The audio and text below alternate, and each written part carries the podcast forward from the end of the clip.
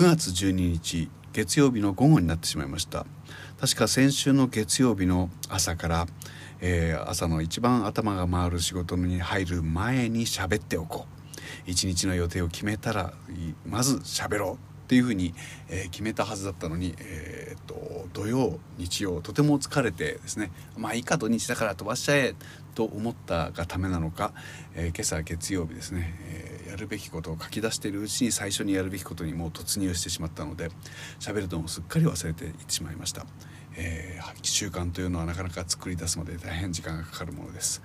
えー、心を入れ替えて明日からまた朝一番で喋ってみようとは思うんですが、えー、何せですねなんか頭にいろいろなことがやらなきゃいけないことが多すぎるとどうしても抜け落ちることが